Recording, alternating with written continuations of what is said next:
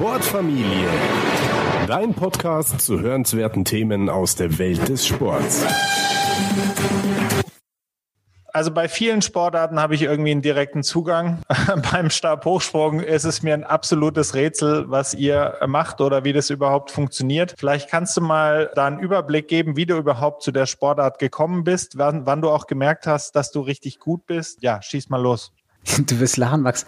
Ähm, am Anfang war das so, ich habe äh, Stabhochsprung, sage ich mal, visuell kennengelernt und es hat mich fasziniert, wie Menschen durch die Luft fliegen können mit so einem komischen langen Ding da. Also ich habe zu Beginn wirklich tatsächlich nichts kapiert. Also ich war sehr vielseitig, ich habe als Kind sehr viel Sport getrieben, habe auch Basketball gespielt, hatte ein Go-Kart, bin da so ein bisschen Rennen gefahren, habe Karate gemacht. Also ich war sehr, sehr vielseitig und habe aber schon in der Schule so gemerkt, die Leichtathletik, das interessiert mich total. Also das macht auch ganz viel Spaß.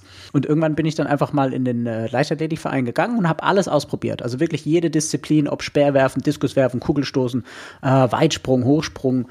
Ähm, und ich glaube, dass es schon immer so ein Gefühl von dem jeweiligen Menschen selber ist, was macht mir A Spaß, das finde ich immer wichtig, und einfach auch, worin bin ich gut. Und bei mir war das schon so, dass ich die Sprungdisziplinen, die haben sich so rauskristallisiert, dass ich da einfach Talent habe. Und irgendwann mal hat mich einfach ein Trainer gefragt, du hör mal, willst du nicht, äh, willst du nicht mal Stabhochsprung ausprobieren? Und da habe ich gesagt, ach klar, das hat mich fasziniert schon immer.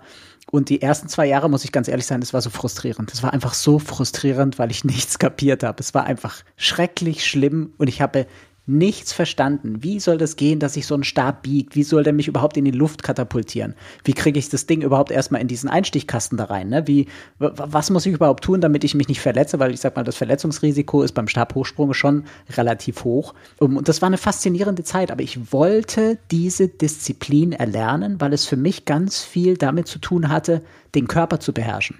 Ne, also was muss ich mit meinem Körper anstellen, dass der punktgenau über diese Höhe fliegen kann, damit der Versuch gültig ist? Also für mich ist Stabhochsprung auch heute noch sehr faszinierend. Ich bin auch total fasziniert davon. Ich kann es mir nur nicht vorstellen, das selber zu machen. Du warst ja unglaublich erfolgreich, kommen wir später auch noch drauf. Wie ist es aber mit so einer Sportart, die so technisch ist, die man eine Zeit lang wirklich auf, auf allerhöchsten Top-Level macht? Betreibt man sowas noch nach der Karriere oder ist es einfach, ist es dann vorbei mit dem letzten Sprung? Also ich glaube, es gibt solche und solche Sportler. Es gibt Sportler, die lieben das, was sie tun, und es gibt Sportler, die machen das vielleicht aus einer anderen Motivation.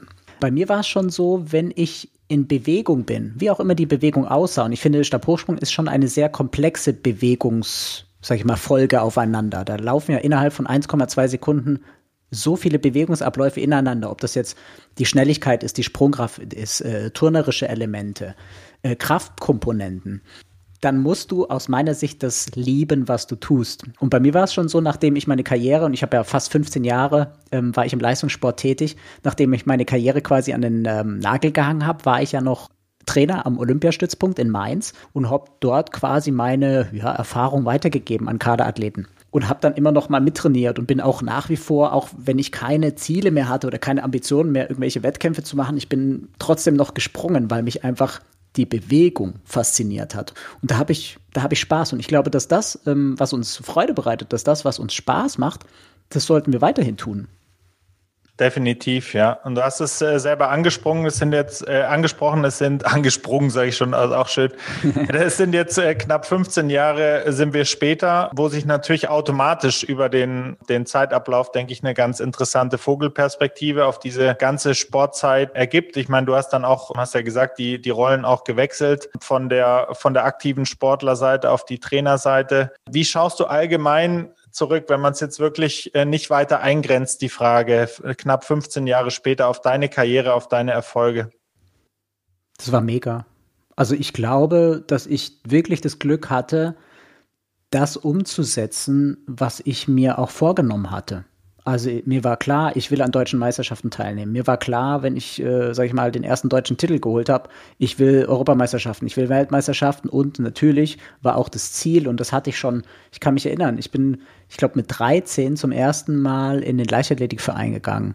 Und damals hat mir, und der war, glaube ich, schon damals 86 Jahre alt, hat mir ein, ein erfahrener Trainer gesagt, wenn du ein Ziel hast, verfolge das ne, und bleib mit Kontinuität da dran. Und das habe ich mir hinter die Löffel geschrieben. Und ich habe einfach danach gelebt. Und mit 13 war schon so ein bisschen der Fokus, Mensch, 2020 das wären so die Olympischen Spiele, wo mein Alter einfach, das würde reinpassen. Und das habe ich mir als Ziel gesetzt, ohne zu wissen, ob ich das jemals erreichen würde. Aber ich habe alles dafür gegeben. Und das waren immer wieder so magische Momente, wo ich einfach gemerkt habe, ich komme meinem Ziel durch Disziplin, ne, durch einfach Fokussierung, durch eine Strategie einfach, ich komme dem näher.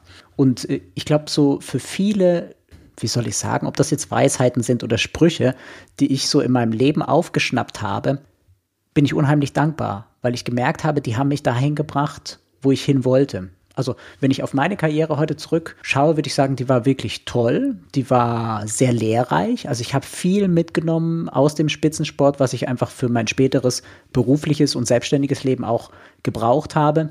Und im Nachhinein würde ich sagen, also was wirklich bleibt, ist Spaß, ist Freude, ist Dankbarkeit und einfach auch so den Hinweis an die Menschen, Sport verändert dein Leben. Das ist so. Das hält den Körper wach, das hält den Geist wach, das lässt dich irgendwie auch immer wieder aufblühen oder auch mal Probleme vergessen. Also Sport, äh, finde ich, ist unverzichtbar für jeden Menschen. Und jeder Mensch muss da, glaube ich, ähm, seine eigene Sportart finden.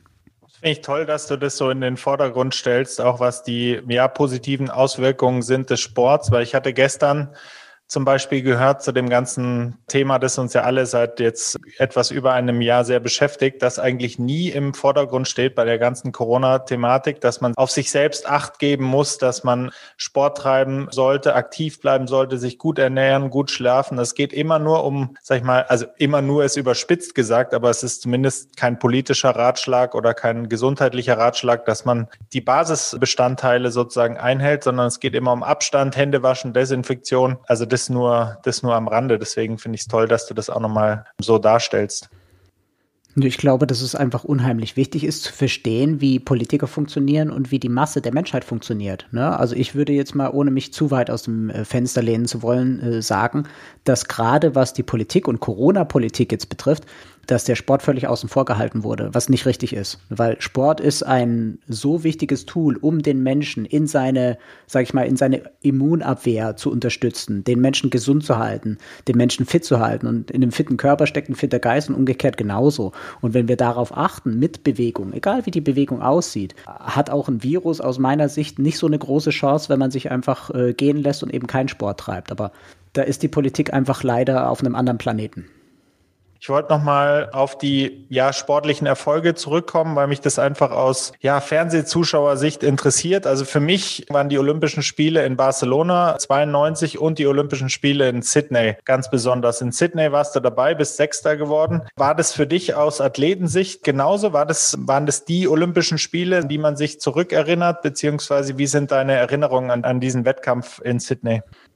Also ich glaube, dass die diese Erinnerungen, die diese Zeit, sage ich mal, besonders gemacht haben, die gehen weit über den Wettkampf hinaus, weil du arbeitest ja nicht nur vier, also in meinem Fall war es so, ich habe ja nicht nur vier Jahre auf meine Olympischen Spiele gearbeitet, sondern es waren eigentlich schon acht beziehungsweise zwölf Jahre, wo ich im Vorfeld schon geplant habe, Mensch, 2000 möchte ich dabei sein, das ist mein Ziel und ich tue alles dafür und ich gebe mein Bestes in jeder Trainingseinheit, um dahin zu gelangen. Und ähm, das fängt ja an mit einem Trainingslager, ne, weil ich meine, Sydney, das ist jetzt nicht um die Türe, ne, also nicht gleich um die Ecke, sage ich jetzt mal, ähm, sondern es ist schon eine lange Vorbereitungszeit gewesen. Du brauchst äh, eine Zeitanpassung. Ne? Deswegen fliegst du im Vorfeld schon ein bisschen früher hin, um dich da einfach äh, zu akklimatisieren, um Zeitanpassung, um den, den sage ich mal, Organismus wieder ja, richtig in Schwung zu bekommen. Und ich meine, Sydney, das ist schon es ist eine wundervolle Stadt, aber auch drumherum, das Land, die Menschen, da ist ja auch eine Geschichte dahinter. Und ich werde diese Olympischen Spiele mein ganzes Leben lang nicht vergessen, weil ich genau weiß, ich war in diesem Stadion als Casey Freeman. Und ähm, es war ja quasi die Ureinwohnerin, ne, also äh, eine Aborigine, ihren 400-Meter-Lauf äh, gewonnen hat. Und das ist ein magischer Moment gewesen, wo einfach da 120.000 Menschen in dem Stadion sitzen und 240.000 Hände einen Rhythmus klatschen, nämlich dass Casey Threeman zu ihrem olympischen Sieg läuft. Und das ist ein Magic Moment, den man einfach nicht vergisst. Und es war toll, einfach dabei gewesen zu sein, diese ganze Atmosphäre zu spüren und ähm, ja, verschiedene Menschen aus verschiedenen Kulturen, weil ich einfach, ich bin ein reiselustiger Mensch, ich liebe andere Kulturen zu entdecken, andere Gedanken und Sichtweisen zu sehen. Und das hat mich, finde ich, auch so für meine menschliche Zukunft sehr weit gebracht, das, was ich im Sport erlebt habe. Und gerade die Olympischen Spiele, die waren einfach, das war besonders. Also ich bin sehr dankbar, dass ich da dabei sein durfte. Jetzt hast du den ultimativen Gänsehautmoment natürlich umschrieben und selbst das, diese Umschreibung führt bei mir auch dann schon wieder zu Gänsehaut. Ich hatte das Thema auch mit Norbert König, der auch fürs äh, mhm. ZDF vor Ort war und auch bei dem Lauf im Stadion war. Und ja, ich habe mir neulich dann auf YouTube, da, dafür ist ja YouTube ein Segen, dann nochmal diesen Lauf, ja, oder verschiedene ja. Clips dazu angeschaut und es ist äh, sensationell. Ich war damals als junger Erwachsener am Fernseher, aber das war ähm, einfach sensationell. Aber ich glaube, das war halt einfach nicht der Lauf, sondern da spielte ja auch zum Beispiel die Politik eine Rolle, ne? weil alle gesagt haben, ja, Sydney und die Aborigines und die wurden da aus ihrem Land eigentlich vertrieben und dann kam da die Casey Freeman. Also da steckte so viel positive Energie in diesem Lauf und das hat man in diesem Stadion einfach gespürt. Und ich glaube, das ist was, was ähm, die Menschen, die da dabei waren, auch nie wieder vergessen werden, weil es war nicht nur ein 400-Meter-Lauf. Da war so viel mehr, was genau da rein projiziert wurde, aber auch positiv war. Ne? Also da war, da war wirklich eine sehr, sehr gute Stimmung, eine, eine sehr, sehr gute Energie. Und das ist was, äh, da, da springe ich auch immer mit auf den Zug auf. Weil es geht nicht nur um Händeklatschen, sondern Händeklatschen produziert Energie. Ne? Das finde ich auch wichtig. Du warst ja damals in Sydney nicht als Balian Buschbaum da am Start, sondern als Yvonne Buschbaum. Ich glaube, deine Geschichte kennen viele, wahrscheinlich noch nicht genug Menschen in Deutschland. Wir haben ja über diesen Abstand gesprochen. Knapp 15 Jahre ist es jetzt her, wo du auch deine sportliche Karriere beendet hast und auch dich geoutet hast. Ich weiß gar nicht, wir sprechen später auch noch über Fettnäpfchen. In das eine oder andere äh, werde ich vielleicht steigen, beziehungsweise bin gestiegen. Auch das hatten wir im, in dem Vorgespräch schon thematisiert. Wie stehst du überhaupt zu dem Begriff Outing? Kannst du dich hm. mit diesem Begriff überhaupt identifizieren und wie, wie ist deine Perspektive auf dieses Ereignis damals? Also ich glaube, ähm, dass es immer wichtig ist, sich im Vorfeld mal Gedanken zu machen, wer bin ich?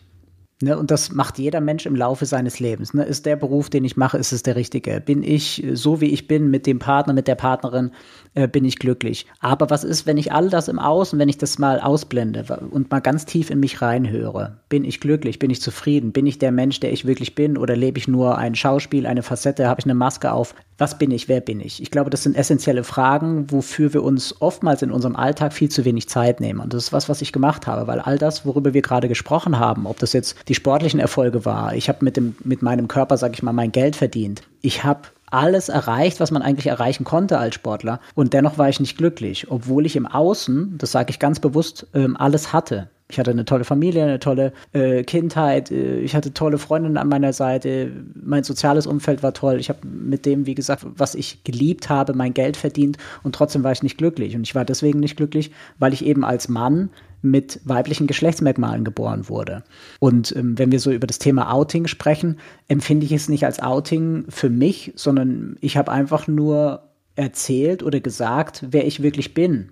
Auch wenn die Menschen das, würde ich jetzt behaupten, die in meinem näheren Umfeld waren, schon immer gespürt haben und schon immer gewusst haben. Aber natürlich die Menschen, die jetzt so in der Ferne sind oder einfach nur meine vielleicht Leichtathletikkarriere beobachtet oder begleitet haben, ähm, vielleicht auch was wahrgenommen haben, aber es war vielleicht dann doch nicht ganz klar. Und ich glaube, da ist es immer wichtig, die Sprache zu verwenden und zu sagen, okay, das bin ich dieser Mensch bin ich und dieser Mensch war ich schon immer und das ist kein Gefühl, sondern das ist ein bewusster Seinszustand. Das ist wie eine Architektur. Ne? Da, sage ich mal, äh, geht ein Bauplan auch mal durcheinander und so ist es, sage ich mal, bei Menschen, die mit äh, den falschen Geschlechtsmerkmalen geboren werden, im Laufe der Schwangerschaft auch so gewesen. Ne? Also die Hormone äh, sind dafür zuständig, dass sich die Geschlechtsmerkmale richtig ausbilden und da weiß man einfach auch ähm, schon wissenschaftlich, dass da im Laufe der Schwangerschaft einfach was schief gehen kann und das ist in meinem Fall einfach auch gewesen. Ne? Also es kommen Menschen auf die Welt, ähm, nimmt man jetzt zum Beispiel intersexuelle Menschen, ne, die kommen mit uneindeutigen Geschlechtsmerkmalen auf die Welt und es gibt zum Beispiel auch transidente Menschen, wo vielleicht die äußeren Geschlechtsmerkmale nicht zu dem Sein dazu passen, ne, weil die einfach falsch ausgebildet wurden. Ach, es gibt aber auch so viele Normvarianten in, in dieser Welt, wo, wo, wo wir wissen, das ist aber ganz normal, ne? weil wenn wir da rausgucken in die Welt, dann, dann sehen wir, ist jeder Mensch unterschiedlich. Jeder Mensch ist anders. Ne, und ich sage auch immer, wenn wir Potenzial zur Diskriminierung hätten, wenn Menschen anders sind, egal was es ist, die große Nase, die kleine Nase, rote Haare, braune Haare, große Ohren, kleine Ohren, dann müssten wir alle uns eigentlich gegenseitig diskriminieren. Ne, deswegen können wir es eigentlich gleich sein lassen, weil es bringt überhaupt nichts. Wir alle sind anders und das ist gut so, ne, weil wir brauchen die Vielfalt auf der Welt, sonst kommen wir nicht weiter. Ja, also das kann ich nur alles deutlich unterstreichen, was du gesagt hast. Wir brauchen diese Vielfalt. Es gibt unglaublich viele Varianten. Es ist ja auch so, dass wir alle diese individuellen Merkmale in uns tragen. Und ich glaube, da ist dein Beispiel einfach auch sehr wichtig, dass man darüber spricht. Und gleichzeitig ist es auch so, dass, dass man selber, ich weiß nicht, ob du das nachvollziehen kannst oder wie da deine Erfahrungen sind mit deinen Mitmenschen. Ich jetzt einfach selber in diesem Gespräch, weißt du, alles richtig machen möchte mit dir und äh, dir da auf keinen Fall auf irgendwie den Schlips treten möchte. Gleichzeitig machst du es einem da wirklich leicht, weil du einfach da so zugänglich bist und man mit dir darüber sprechen kann. Spürst du gewisse Unsicherheiten, dass man, formulieren wir das mal positiv, dass man das richtig machen will oder ist es über die Jahre jetzt auch immer weniger geworden? Naja gut, wenn ich so zurückdenke, ähm, ich habe vor 15 Jahren angefangen, Aufklärungsarbeit zu leisten. Ich habe mit so vielen, unendlich vielen, ob das jetzt äh, TV-Shows, ob das jetzt Print, äh, ob das jetzt irgendwelche anderen Medien sind, Interviews geführt. Und es ist in der Tat so, dass ich mich am Anfang sehr darüber aufgeregt habe, dass die Menschen mich nicht verstehen. Aber mir ist im Laufe der Jahre einfach auch bewusst geworden, dass es gar nichts mit mir zu tun hat, sondern mit der Konditionierung der Menschen selber. Also erstens, viele Menschen äh, befinden sich in ihrem eigenen Gedankenkonstrukt. Das zweite ist, äh, wie wird denn das Wording benutzt in den Medien seit Jahren? Ne, da wird immer darum, darüber gesprochen, im falschen Körper geboren, wo ich immer sage, wir müssen uns unserer Sprache bewusst werden. Es ist nicht richtig, dass ich in dem falschen Körper geboren wurde, auch wenn ich mit gewissen Sachen dann manchmal auch so zitiert werde, sondern der falsche Körper, das wäre der Körper von einem Lama, der Körper von einer Schildkröte. Aber mein Körper, ich fand meinen Körper toll, weil ich habe an meinem Körper jeden Tag gearbeitet. Es waren lediglich die Geschlechtsmerkmale, die falsch ausgebildet wurden. Und ich glaube, so ist es in vielen, dass wir uns egal was wir tun, ob das jetzt die Sprache ist, unser Verhalten ist, unsere eigenen Gedanken oder unsere vielleicht auch die Glaubenssätze, dass wir uns darüber bewusst werden müssen, weil nur dann können wir etwas verändern.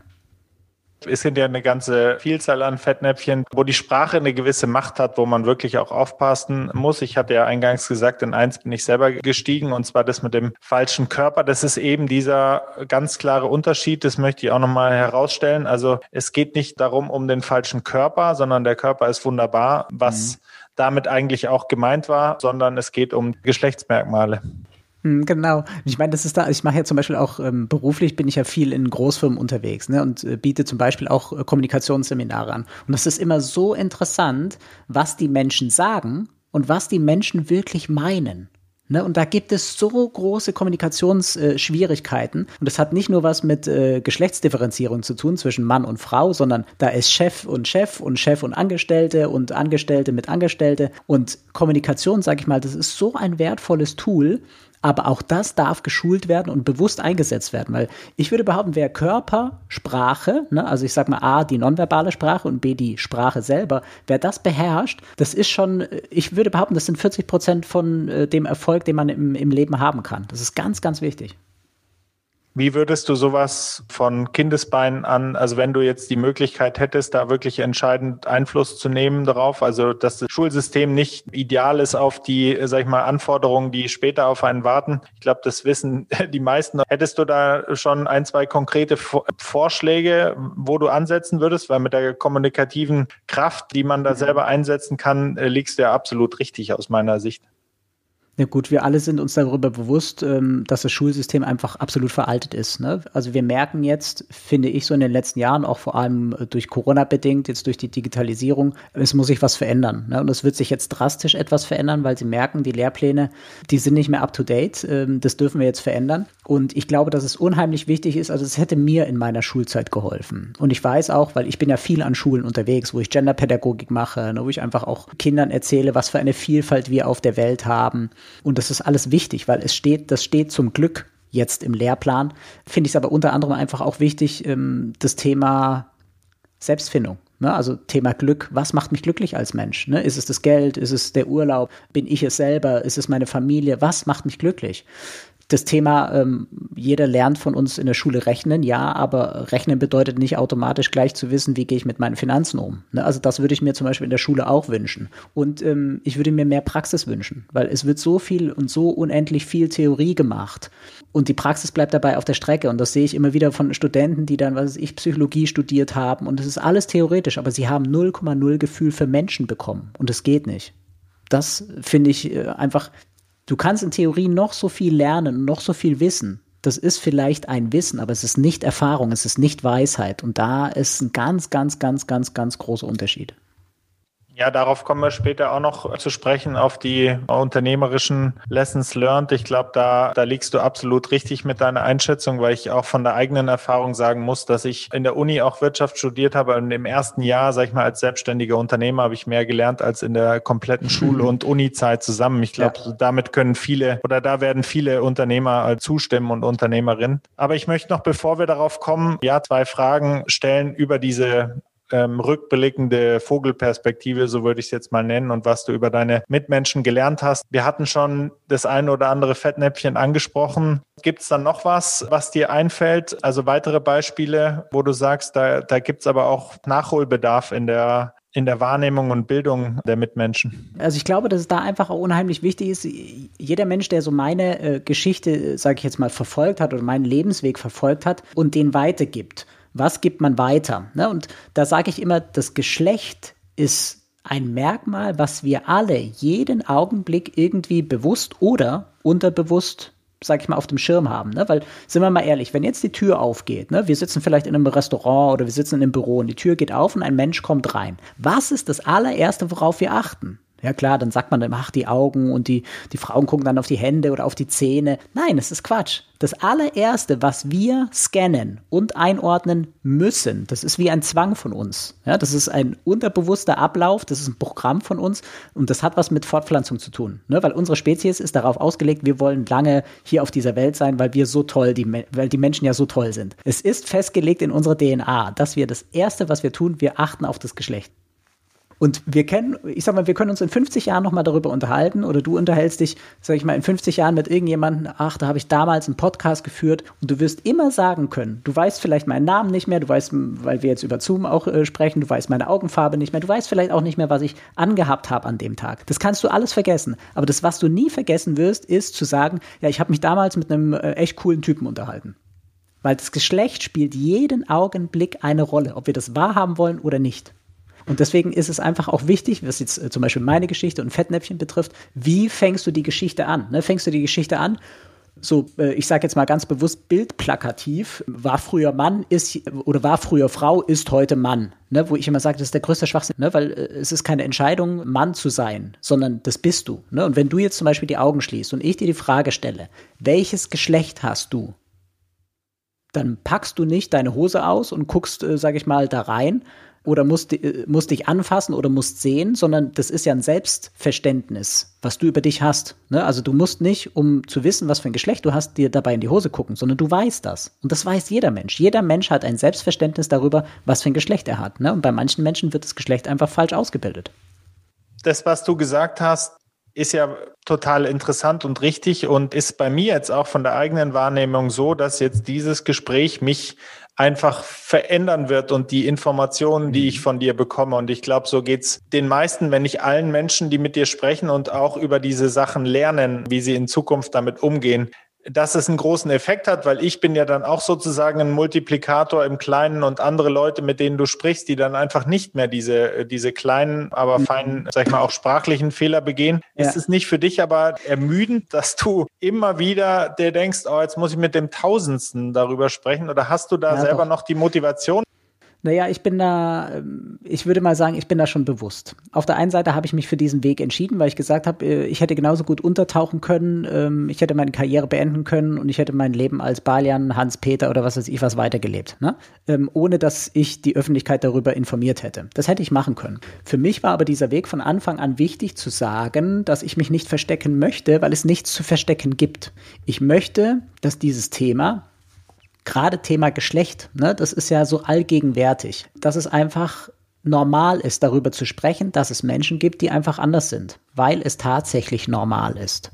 Und ähm, ich finde es einfach immer wieder wichtig, äh, so wie du jetzt sagst, du wirst was mitnehmen. Und das ist eigentlich das Schönste, was passieren kann, ist, dass Menschen aus diesem Gespräch, was auch immer sie mitnehmen, und wenn es nur ein Aspekt ist, ob es der geschlechtliche Aspekt ist oder den Mut aufzubringen, seinen Träumen zu folgen, ganz egal. Und wenn man einen Menschen erreicht, sage ich immer, ist es allen Aufwand wert. Und egal, was man selber oder der andere oder der Nachbar dabei rauszieht, wenn es für die eigene persönliche Entwicklung hilfreich ist, dann war es jeder Aufwand wert. Natürlich ist es bei mir auch so, ne, dass ich so nach 15 Jahren denke, Mensch, Leute, habt ihr es nicht, habt ihr es nicht kapiert? Aber ich kann ja nicht davon ausgehen, dass die ganze Welt mir zugehört hat, sondern das ist einfach, das sind Etappen. Und deswegen bin ich mir darüber bewusst, dass ich oftmals viele Sachen, ich sag mal, häufiger erzählen muss oder wiederholen muss, aus dem einfachen Grund, dass ich einfach noch nicht alle Menschen erreicht habe und das ist völlig in Ordnung. Das kann ich auch gar nicht. Ne? Das ist ja, wäre in Anführungszeichen, es wäre ja ein Größenwahn, ähm, das zu erwarten. Aber mir ist es wichtig, ähm, einfach aufzuklären und zwar richtig aufzuklären, dass es eben kein Empfinden ist und kein, ich sage jetzt mal, viele Menschen, ne, die sich damit vielleicht auch beschäftigen, fragen sich, Mensch, was ist da passiert? War ein Kindheitstrauma? Äh, ist sonst irgendwas passiert, dass man so wird? Nein, es hat einfach was damit zu tun. Das kann jeder Familie geschehen, es kann jedem Kind geschehen und es ist einfach nur eine Normvariante, die sich, warum auch immer, entwickelt. Ne? Also da ist die Wissenschaft auch noch nicht so weit ähm, herauszufinden, warum sich das Geschlecht dann nicht richtig ausbildet. Das kann alles Mögliche sein. Ne? Das kann Impfschäden sein, das kann Medikamentenmissbrauch sein, das kann Stress sein, das können die Umwelteinflüsse sein, das kann der ganze der Plastikeinfluss, äh, Hormoneinfluss aus dem Grundwasser, das kann alles Mögliche sein. Aber mir geht es eben nicht darum, aufzudecken, warum, sondern einfach sich auch mal andere Fragen zu stellen, zum Beispiel wofür? Ne, weil die Frage habe ich mir auch gestellt, Mensch, warum hat es mich getroffen und warum, warum, warum? Aber ähm, im Nachhinein habe ich gesagt, es, es, bringt nichts, es gibt darauf äh, gar keine Antwort, sondern es geht um das Wofür. Und ich bin im Nachhinein, auch wenn das wirklich ein knallharter Weg war, weil ich 27 Jahre äh, im Prinzip ein Gefangener meines eigenen Körpers war und den Reißverschluss nicht einfach aufmachen konnte und aussteigen konnte aus meinem eigenen Körper, sondern ich musste mir einen Weg dadurch äh, suchen zu meinem Lebensglück. Das war trotzdem ein guter Weg weil ich anders bewusst geworden bin, weil ich anders die Welt jetzt wahrnehme, weil ich dadurch sehr viel gelernt habe. Und auch wenn sich das jetzt blöd anhört, aber ich bin für diesen Lebensweg dankbar, weil er mir so viel geschenkt hat. Nein, das hört sich überhaupt nicht blöd an, weil du ja, glaube ich, sagen kannst, dich kann wirklich da nichts mehr umhauen. Und ich glaube, das ist ein unglaublich gutes Starter-Kit für das Thema, wo wir jetzt drauf kommen, nämlich deinen Weg als Unternehmer und auch als Public Speaker und als Coach. Ich glaube, diese Erlebnisse und dieses da durchgegangen zu sein, ist einfach wahrscheinlich, ist es die beste Schule überhaupt für deine Arbeit heutzutage, oder? Ja, also ich denke auch, wenn du als junger Mensch schon relativ viel mitgemacht hast Ne? Und ich meine, es gibt so viele Menschen, die unterschiedliche Wege haben. Ne? Guckt man jetzt einfach so eine Flüchtlingswelle mal an. Ne? Was macht so ein Flüchtling alles durch? Ne? Wir sehen ja oftmals immer nur unsere Perspektive, oh, da kommen so viele Flüchtlinge ins Land, müssen wir alle bezahlen, bla bla bla bla. Ich glaube, das muss man sehr neutral sehen. Weil umgekehrt, wenn wir irgendwohin flüchten müssen, wären wir auch dankbar, wenn es ein Land gäbe, das uns aufnimmt, äh, das uns eine Starthilfe gibt und so weiter. Wie, wie das alles aussieht, im Detail brauchen wir nicht drüber sprechen. Da hat jedes äh, Land oder jeder Mensch seine eigene Philosophie. Aber ich glaube, es geht geht genau darum, einfach mal die andere Perspektive des anderen Menschen einzugehen und auch für das, was man hat, dankbar zu sein. Ne? Weil ähm, ich erlebe Deutschland schon immer wieder als so ein Land, das immer so gerne rummault und immer so ein bisschen negativ ist und auch so neidisch ist und äh, oftmals auch nicht so in dieses Gönnerhafte gehen kann. Und da habe ich einfach eine andere Philosophie und eine andere Perspektive, weil ich gönne den Menschen, egal was sie erreichen, auf fairem Wege, ich gönne ihren, äh, ihnen den Erfolg. Ne? Ob das jetzt ein tolles Auto ist, ein Haus ist, die tolle Liebesbeziehung, die Ehe, das tolle Kind, der tolle Hund, der erzogene Hamster, ist mir völlig egal. Ich gönne, ich gönne, weil ich mich mit den Menschen freue freue, weil ich einfach der Meinung bin, positive Energie zieht positive Energie an. Das Gesetz der Resonanz ist ganz einfach. Ist es dann auch deine Coaching-Philosophie, beziehungsweise was sind es für Menschen, die zu dir kommen? Sind es schon Leute, die per se offen sind? Wie arbeitest du mit denen? Was sind da die ersten Schritte? Ich weiß, das ist jetzt eine sehr große Frage, aber vielleicht kannst du so einen ganz groben Fahrplan skizzieren. Naja, im Prinzip bin ich ja, also das ist mein erstes großes Standbein, ich bin Speaker. Ich bin in Großfirmen unterwegs ähm, zu dem Thema Diversity und Change Management. Das heißt, wenn eine Firma was auch immer verändern möchte, ob das jetzt Thema Kommunikation, Körpersprache, Präsentationstraining ist, ob es Resilienz ist, ne, also Burnout-Prävention. Ich decke verschiedene Themen ab und das ist was, was ich wirklich liebe. Und ich hätte mir zum Beispiel als Kind auch nie vorstellen können, ähm, auf einer Bühne zu stehen und vor Menschen zu sprechen. Ich war als Kind total schüchtern. Ähm, ich konnte niemanden angucken. Ich wollte mit niemandem reden. Ähm, das war einfach nicht meine Welt. Aber ich würde behaupten, dass ich einfach, ich habe viele, viele Jahre zugehört. Ich habe beobachtet, ich habe analysiert, ich habe äh, versucht zu verstehen, wie die Menschen funktionieren. Ich habe versucht zu verstehen, was wirklich dahinter steckt, warum sie sich verhalten, wie sie sich verhalten. Und in den meisten Fällen hat es immer was mit Angst zu tun ne? oder auch mit unserer Konditionierung, mit unseren Glaubenssätzen. Und das ist was, was ich versuche auf der Bühne einfach auch rüberzubringen. Authentische Wissensvermittlung auf humorvolle, unterhaltsame Art und Weise verpackt. Also das ist meine Motivation. Und ich sage auch immer, derjenige, der mich hört oder der einfach äh, bei was auch immer, ob das jetzt eine Lesung ist oder ein Vortrag ist, dabei ist, wenn der nicht einen Aha-Moment hat oder nicht einmal herzlich gelacht hat, kriegt er sein Geld zurück. Das ist meine Garantie, weil ich das so wichtig finde, dass man einfach mit Humor auch an die Dinge geht und dass man, ob das jetzt über eine bildliche äh, Darstellung ist, ob das jetzt über das äh, ist, was ich spreche, dass man da einfach auch Aha-Momente für sich und sein Leben mitnimmt, dass man was lernt und einfach mal wieder auch eine andere Perspektive bekommt, weil darum dreht sich unser Leben ja auch, unser Alltag, dass wir eben nicht nur uns selber sehen, dass wir, sondern dass wir auch einfach mal einsteigen in dem, in die Perspektive des Gegenübers. Und wenn ich, äh, sage ich mal, nicht auf der Bühne bin und nicht äh, für Großveranstaltungen, sage ich mal, tätig bin, dann bin ich natürlich auch viel in Coachings oder mache auch Workshops. Ne? Das heißt, wenn Menschen zu mir kommen äh, mit Problemen, wie auch immer die Probleme aussehen, ne? also das kann einfach Angst vor Präsentationstraining haben, das kann aber auch sein, ich habe echt Stress mit äh, meinem Mann. Äh, woran liegt's? Weil ich würde behaupten, dass wenn man versteht, was hinter den negativen Emotionen liegt, weil das hat immer was mit Mangel zu tun. Und wenn man das auflöst, hat man ein wirklich tolles Leben. Ich wollte noch auf einen Aspekt zu sprechen kommen, der, glaube ich, für den du ja einfach stehst, was du vorlebst, ist dieses authentische Leben, zu sich zu stehen, authentisch zu sein. Du hast es vorhin auch gesagt, mit Deutschland und unseren hausgemachten Problemen, sage ich mal, mit vielleicht auch mangelnder Dankbarkeit hier und da. Wie siehst du das? Glaubst du, dass viele Menschen hierzulande einfach, also in Deutschland jetzt unauthentisch leben? Ich kann es aus meiner Erfahrung nur sagen, ich habe ja jahrelang auch unauthentisch gelebt und war in einem für mich falschen Beschäftigungsverhältnis, sage ich mal, und mhm. habe da eigentlich äh, mich erst befreit, wo ich wirklich zu meiner eigenen Wahrheit gestanden habe und dann auch ähm, unternehmerisch kalte Wasser gesprungen bin. Wie kann man diesen Weg beginnen für jemand, der vielleicht noch nicht zu seiner Wahrheit steht, der noch nicht authentisch lebt? Wie kann man sich diesen Prozess vorstellen? Also im Prinzip würde ich behaupten, es ist nichts anderes wie ein Coaching. Es geht wirklich darum, du spürst vielleicht in dir, irgendwas stimmt nicht. Und ich bin zu 1000 Prozent überzeugt, wenn der Mensch sich mal abwendet von all der Ablenkung, wenn er mal wirklich bei sich ist, zu sich tief hineingeht, spürt jeder Mensch ganz tief in sich drin, was ihm fehlt. Und das gilt es, gilt es finde ich, als ähm, erfahren oder ich sag mal als, als professioneller Coach, den Menschen dorthin zu bringen. Nicht zu sagen, du hör mal, ähm, weil bei vielen Menschen, die kommen zur Tür rein und ich würde behaupten, ich weiß, was das Thema ist, ich weiß, was das Problem ist. Aber darum geht's nicht. Es geht darum, als erfahrener Coach den Menschen dahin zu bringen, dass er es selber erkennt. Und was auch immer das ist, und das ist wirklich auch eine Philosophie, die ich lebe und die ich weitergebe. Egal was für ein Problem auftaucht, es gibt eine Lösung. Und wenn es einfach die Perspektivwechsel ist oder der Perspektivwechsel ist, wenn es einfach ein, Change im Mindset ist, wir, wir sind in der Lage, alles zu verändern, wenn wir es in uns verändern. Und damit meine ich nicht, wir verändern das im Außen, sondern wir verändern zuerst das im Innen. Und wenn sich das im Innen verändert, verändert sich auch das im Außen. Das ist einfach äh, logisch, das ist eine Kettenreaktion. Und dann muss man einfach ähm, den Weg dahin finden, a, dass der Mensch sieht, okay, was ist mein Problem? Und b, wie sind die Wege oder die einzelnen Schritte dahin zur Lösung?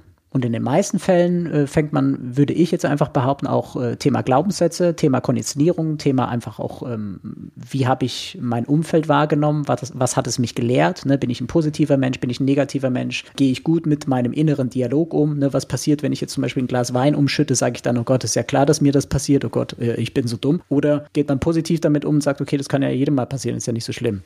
Also das spielt, glaube ich, alles eine Rolle, auch auf dem Weg ähm, zum wirtschaftlichen Erfolg. Ne? Wie gehe ich mit mir selber um?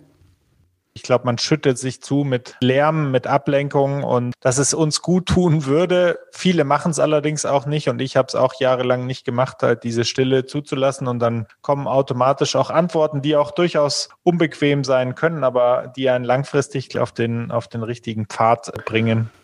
Na gut, aber man muss sich einfach die Frage stellen, warum ist das der Fall? Und das verstehe ich völlig. Da, steckt, da stecken Ängste dahinter. Das sind oftmals, also ich sag mal, in 90 Prozent der Fällen mit den Menschen, mit denen ich zusammengearbeitet habe, oder auch, ob das jetzt äh, Firmenchefs sind, ne, ob das jetzt, äh, sag ich mal, Angestellte sind, das ist äh, Hierarchie von oben nach unten, das ist völlig egal.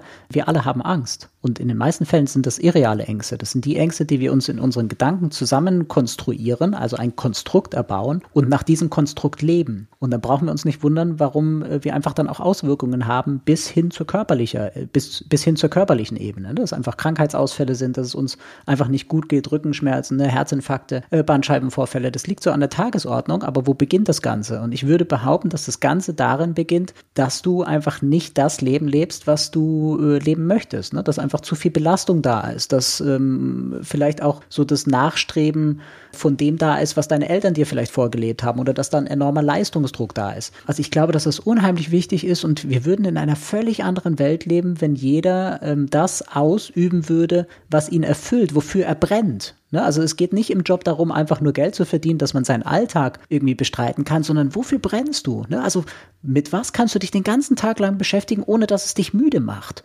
Und das musst du finden. Und wenn du das gefunden hast, dann mach da deinen Job draus. Und das ist möglich. Das ist nicht Utopie und das ist auch nicht, äh, sage ich mal, Mickey Maus denken oder Alice im Wunderland wünscht dir was. Nein, das ist die Realität. Aber man muss da diesen Mut haben, diesen ersten, zweiten, dritten, vierten, fünften Schritt zu gehen und es zu tun. Weil nur zu denken reicht nicht. Wir werden danach bemessen, was wir tun.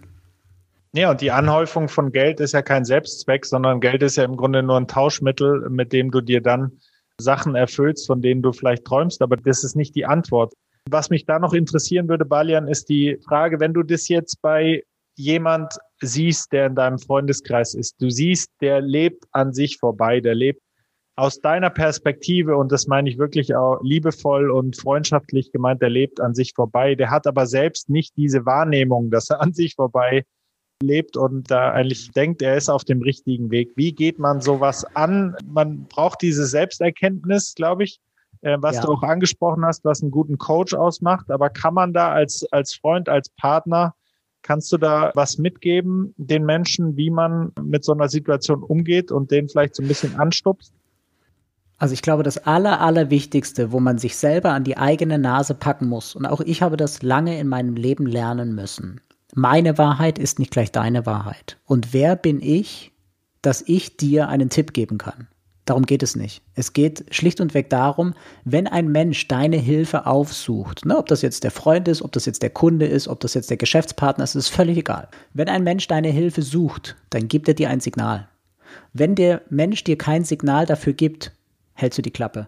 Das habe ich gelernt. Das habe ich einfach gelernt, weil ich habe so viele Menschen und das ist so mein, äh, ich habe so ein bisschen Klugscheißer gehen. Äh, das möchte ich mehr und mehr loswerden, weil meine Wahrheit ist nicht gleich die Wahrheit des anderen. Ne? Und wenn ich einfach sehe, da rauscht jemand gegen die Wand, ne? der ist totunglücklich in seinem Job, der geht jeden Tag mit Kopfschmerzen, mit Nackenschmerzen, mit Bauchschmerzen auf die Arbeit, der ist immer am Wochenende krank, krank kaputt, müde. Wenn er im, im Urlaub ist, ist er die ersten Tage auf jeden Fall krank, hat Fieber, hat Schmerzen, unerklärliche Schmerzen, unerklärliche Symptome. Und ich sehe all das und ich weiß, es ist darauf zurückzuführen, weil weil er einfach die falsche Partnerschaft fü äh, führt, ne, weil er da vielleicht auch diskriminiert wird, weil er da untergebuttert wird, weil, weil, weil, weil, weil. Oder er ist auf der falschen Arbeit, ne, das erfüllt ihn nicht. Das ist einfach nur eine Last, das ist eine Belastung. Dann könnte ich das sagen, hör mal, hast du darüber nachgedacht? Äh, ist der falsche Partner, die falsche Partnerin, ist der falsche Job, bist du glücklich? Das bringt nichts, weil ich habe gelernt, wenn der Mensch noch nicht genug gelitten hat, wird er aus seinem Käfig nicht ausbrechen wollen. Und dann geht es darum, die Motivation zu finden, den Menschen dahin zu bringen, und die Perspektive einzugehen und zu, aufzuzeigen, was möglich wäre. Und wenn diese Motivation gegeben ist, wenn dieses Feuer wieder brennt, dann ist der Mensch bereit, etwas zu verändern. Vorher nicht. Super zusammengefasst und das ist einfach auch so, da, da hat man keinen Auftrag dafür. Ich glaube, das muss man einfach auch, man hat keinen genau, der Coach Coaching-Mandat. Auftrag. Einfach, ja. Genau. Und ohne Auftrag bist du selber auf dem falschen Dampfer. Sozusagen. Das ist ganz einfach, ohne Auftrag Klappe halten. Ja, ja. Nee, ist, ein, ist wirklich ein guter Hinweis. Aber ich habe jetzt noch ein paar allgemeinere Fragen, die ich auch häufiger stelle. Und beginnen möchte ich mit der Frage, ob es eine Investition gibt. Das kann jetzt eine Zeitinvestition sein, es kann eine Energie sein, es kann ein Produkt sein, eine Weiterbildung, an die du dich erinnern kannst, die dein Leben, sag ich mal, in den letzten Jahren oder Zeitraum ist sei dir überlassen, einfach sehr, sehr positiv verändert hat. Hm, ich glaube, es gibt keine Initialzündung, die ich jetzt so nennen kann. Ich würde behaupten, dass so meine Entwicklung eine kontinuierliche Entwicklung war, weil ich mich schon immer für Menschen, für Verhaltensweisen, für Psychologie, für Angstauflösung. Ich habe mich für Gesundheit, ich habe mich, ähm, ich würde behaupten, dass ich ein Mensch bin, der sehr interessiert ist. Ne? Ich, ich wünsche mir einfach, dass Menschen glücklich ihr Leben leben und dass sie lange gesund sind und dass das, was wir hier, dieses Leben, was wir hier auf der Erde geschenkt bekommen haben, dass man das in vollen Zügen genießt und das Beste draus macht, was man draus machen kann. Das ist so ein bisschen meine Motivation. Wenn es so um meine eigene Entwicklung geht, würde ich schon sagen, dass ich sehr viel Zeit und auch sehr viel Geld in mich investiere. Warum? All das, was ich in mich investiere, das ist das, was ich zurückgeben kann. Ne, das ist ganz einfach. Wenn man äh, wenig Energie hat oder ich sag mal wenig Sprit im Tank hat, dann ist es auch nur das, was ich weitergeben kann. Wenn ich aber voll aufgeladen bin, wenn ich brenne für das, was ich tue, wenn ich on fire bin, ähm, dann kann ich auch genau das weitergeben. Und ich würde schon sagen, dass ich mir schon viel Zeit nehme, A, für meine Gesundheit. Ne? Also ich achte sehr auf mich und meinen Körper, ich achte auf meine Ernährung, ich bewege mich jeden Tag. Ich mache das aber in einem gesunden Maß. Ne? Also ich fühle mich gesund, ich fühle mich fit. Ich achte aber auch auf Weiterbildung, weil ich weiß, so ich äh, bin ein Mensch, der würde ich jetzt behaupten, von seinem Bewusstsein schon sehr weit ist. Ne? Also ich bin in vielerlei Hinsicht aufgewacht, aber ich würde auch behaupten, dass es nie zu Ende ist. Ne? Man kann immer noch von irgendjemandem, von irgendwas etwas mitnehmen, etwas aufschnappen, weiterkommen, weiterreisen in sich. Und das hört nie auf, das ist ein Kreislauf und das ist wundervoll. Und das äh, finde ich wichtig, ne? ob das jetzt Lesen ist, ob das jetzt Seminare sind, ob das jetzt eine Weiterbildung ist, ob das jetzt einfach nur mal ein Gespräch ist, wo man sich im Wald Zeit nimmt, wo man irgendjemanden äh, begegnet, der einem völlig fremd ist und einfach mal ein Gespräch anfängt. Also es sind die kleinen Dinge, es sind nicht immer nur nur die großen Dinge. Und das finde ich wichtig, dass man ähm, ja seinem, seinem Weg des Herzens folgt, dass man intuitiv, würde ich behaupten, spürt, was einem gut tut und dem, dem einfach nachgeht. Das Lesen hast du angesprochen, ist ja auch eins meiner großen Hobbys und gute Bücher sind was Feines und können auch für relativ wenig mhm. Geld unglaublich viel äh, verändern und auch eine völlig neue Wahrnehmung schaffen. Äh, Gibt es da Bücher, die du empfehlen kannst, die bei dir auch was ausgelöst haben, die du vielleicht auch öfters schon weiter verschenkt hast? Absolut. Also ich kann mich an mein aller, allererstes Buch erinnern, das war Der kleine Prinz. Und ich glaube, Der kleine Prinz, den habe ich, ich habe den fünf, sechs, sieben, acht Mal gelesen und ich habe auch beim achten Mal immer wieder nochmal was Neues entdeckt. Na, das war so mein mein Beginn. Nach dem kleinen Prinzen kam so der Alchemist, ne, Paulo Coelho, bin ich großer Fan von. Oder auch so, wenn ich wirklich was Leichtes lesen möchte, ne, weil ich lese in den letzten Jahren immer Sachen, wo ich dann, äh, das muss ich dann unterstreichen oder das muss ich dann anmarkern, ne, weil mein Gehirn dann gefordert wird, weil ich dann was gelernt habe. Aber ich bin auch ein Freund davon, dass ich einfach auch mal lese, um zu lesen. Ne? Oder äh, Rachel Joyce kann ich zum Beispiel super empfehlen, mag ich sehr gerne als Autorin. Einfach leichte Kost, kann man leicht durchlesen, aber man nimmt trotzdem was mit, nämlich meistens immer eine tolle Geschichte. Ansonsten lese ich auch immer ganz gerne Bücher, wo es um natürlich um Persönlichkeitsentwicklung geht. Unlängst hatte ich ein Buch jetzt gelesen, da ging es um eine Nahtoderfahrung, weil ich das einfach auch super spannend finde, die, sich selber einfach die, die Fragen zu stellen. Ne? So, wer bin ich denn wirklich? Wo kommen wir wirklich her und wo gehen wir auch hin? Und also das fand ich zum Beispiel mega spannend, ähm, dass man sich eben nicht nur um, um, um das oder um das kümmert oder damit beschäftigt, was jetzt so gerade hier im Alltag geschieht, sondern was ist das große Ganze? Weil da gibt's, da gibt's doch irgendwas. Da gibt's irgendwas, was mehr ist. Irgendwas, was wir vielleicht nicht beschreiben können, wo wir mit unserem Verstand nicht hingehen können, sondern was wir vielleicht intuitiv spüren, dass da was ist, aber es gibt keinen Beweis dafür. Und das finde ich, also ich bin so ein Grenzgänger. Ich mag das, über diese Horizonte hinauszugehen und zu gucken, wie weit, wie weit kommen wir. Gibt es gleichbleibende Rituale, die du pflegst? Also du hast schon einiges angesprochen mit dem, mit der täglichen Bewegung und der Ernährung. Aber wenn man jetzt zum Beispiel deine, deine ersten 60 oder die letzten 60 Minuten eines Tages anschaut, gibt es da was, was auffällig ist, wo du einfach, wenn du einen perfekten Tag hast, wie dann dein Start oder Ende ausschaut?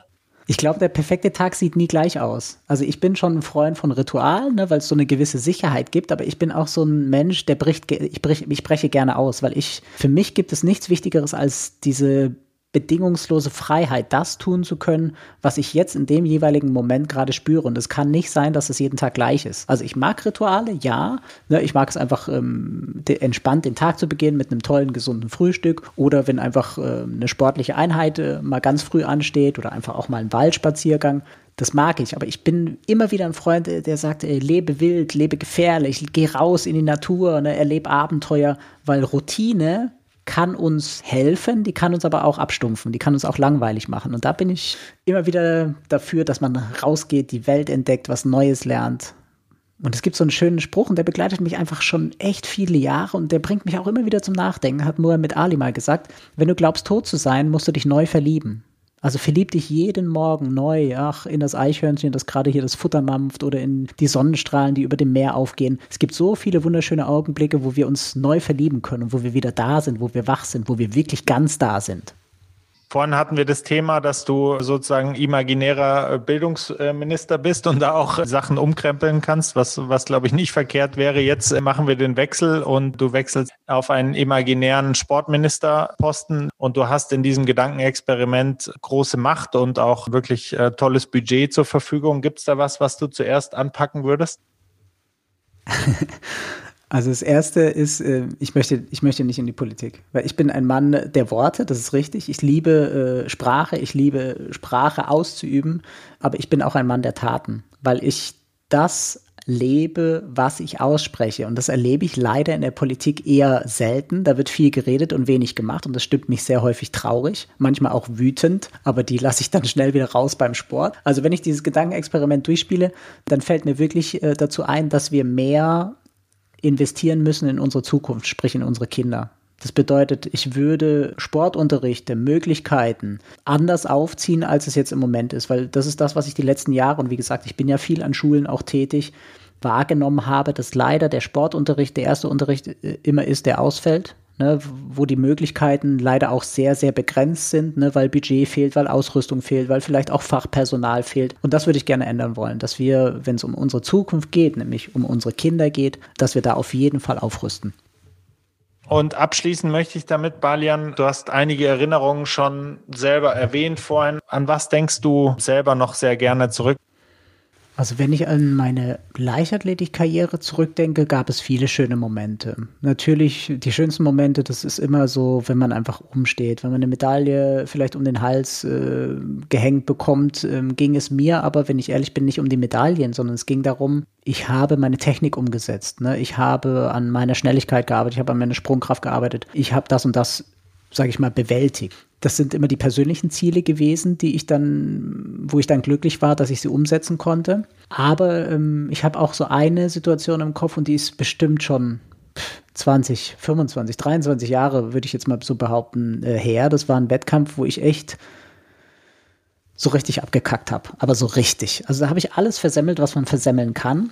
Und saß dann so ein bisschen weiter weg von der Stabhochsprunganlage, habe dann so diesen Wettkampf, der dann natürlich ohne mich weiterlief, weil ich drei ungültige Versuche hingelegt habe, und habe das aus der Ferne betrachtet und dann kam ein wirklich kleines Mädchen auf mich zu. Ich würde sagen, die war vielleicht damals sieben Jahre alt und ähm, hat sich neben mich gesetzt und hat dann gesagt, man kann nicht immer der Beste sein, aber für mich bist du's.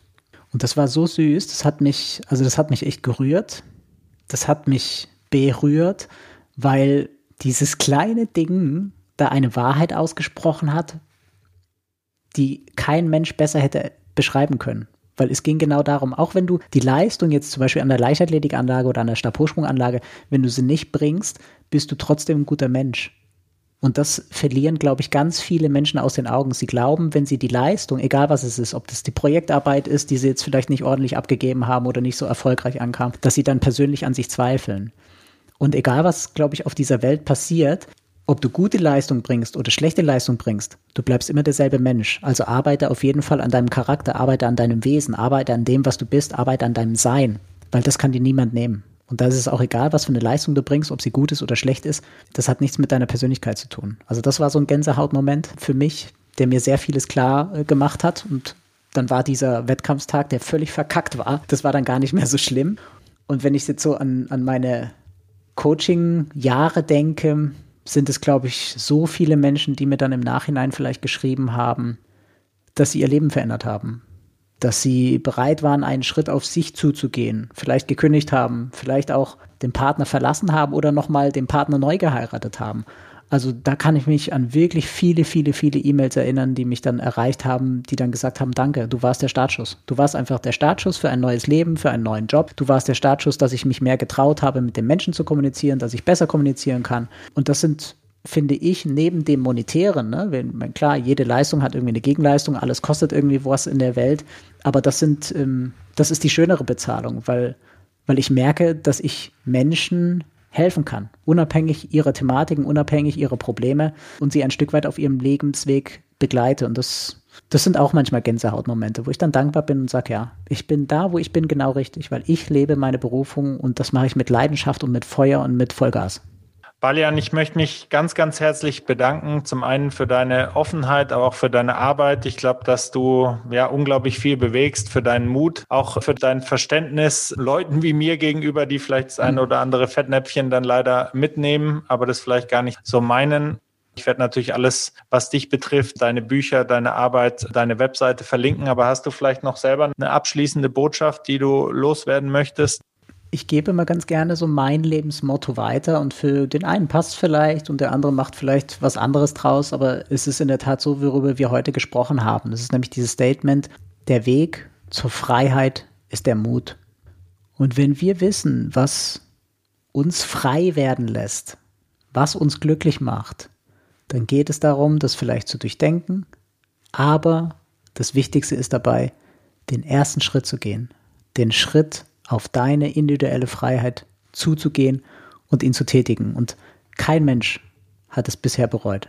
Und das wünsche ich allen Menschen da draußen, dass sie einfach den Mut aufbringen, den ersten Schritt auf sich zuzugehen und ihre persönliche Freiheit zu finden. Weil dann ist das Leben echt spitze und das wünsche ich jedem. Die Sportfamilie. Dein Podcast zu hörenswerten Themen aus der Welt des Sports.